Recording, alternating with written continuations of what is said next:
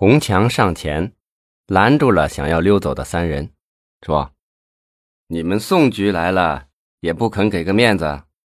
到时候我把你们胸前的警号报给他，他可是要怪罪你们的。”那黑脸汉子一听，马上说：“我不是警察，我可以走吧？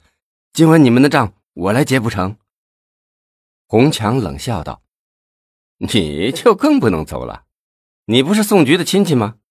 给我们买单，只怕还轮不到你。你怕宋局买不起？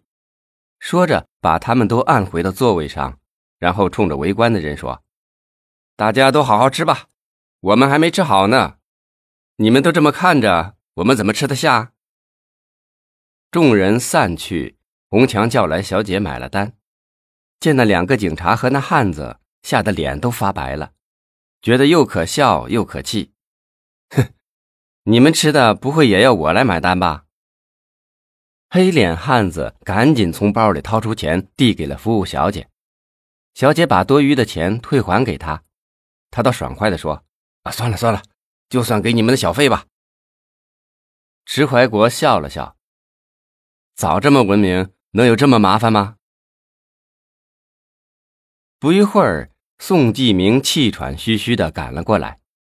一见迟怀国和洪强，就抱怨的说：“迟书记，洪处，你们是看不起我宋继明怎么的？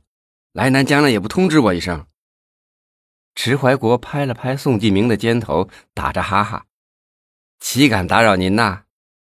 但今晚要是不打扰，只怕你我明天要在耗子里见了。”说着努了努嘴：“倒是你的这几个亲戚这么好客，弄得我们不好意思了，才惊动了你。”半夜三更的把你从热被窝里拖了出来，实在是抱歉呐。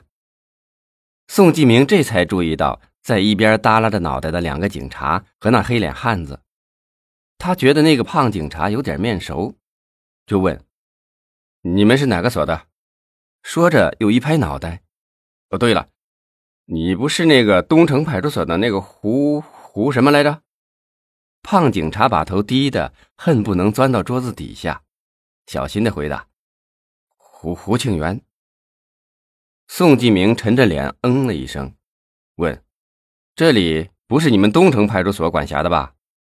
胡庆元的声音像蚊子一样：“宋局，是这样的，有两个小偷从我们东城管辖地跑到了南湖区来了，我们找了一个晚上也没逮住，有点饿了，碰上了潘哥，就一起来吃个宵夜。”这时，那个黑脸汉子站起身来，赶紧掏出了一包软中华，笑嘻嘻地说：“我叫潘前进，费总的手下。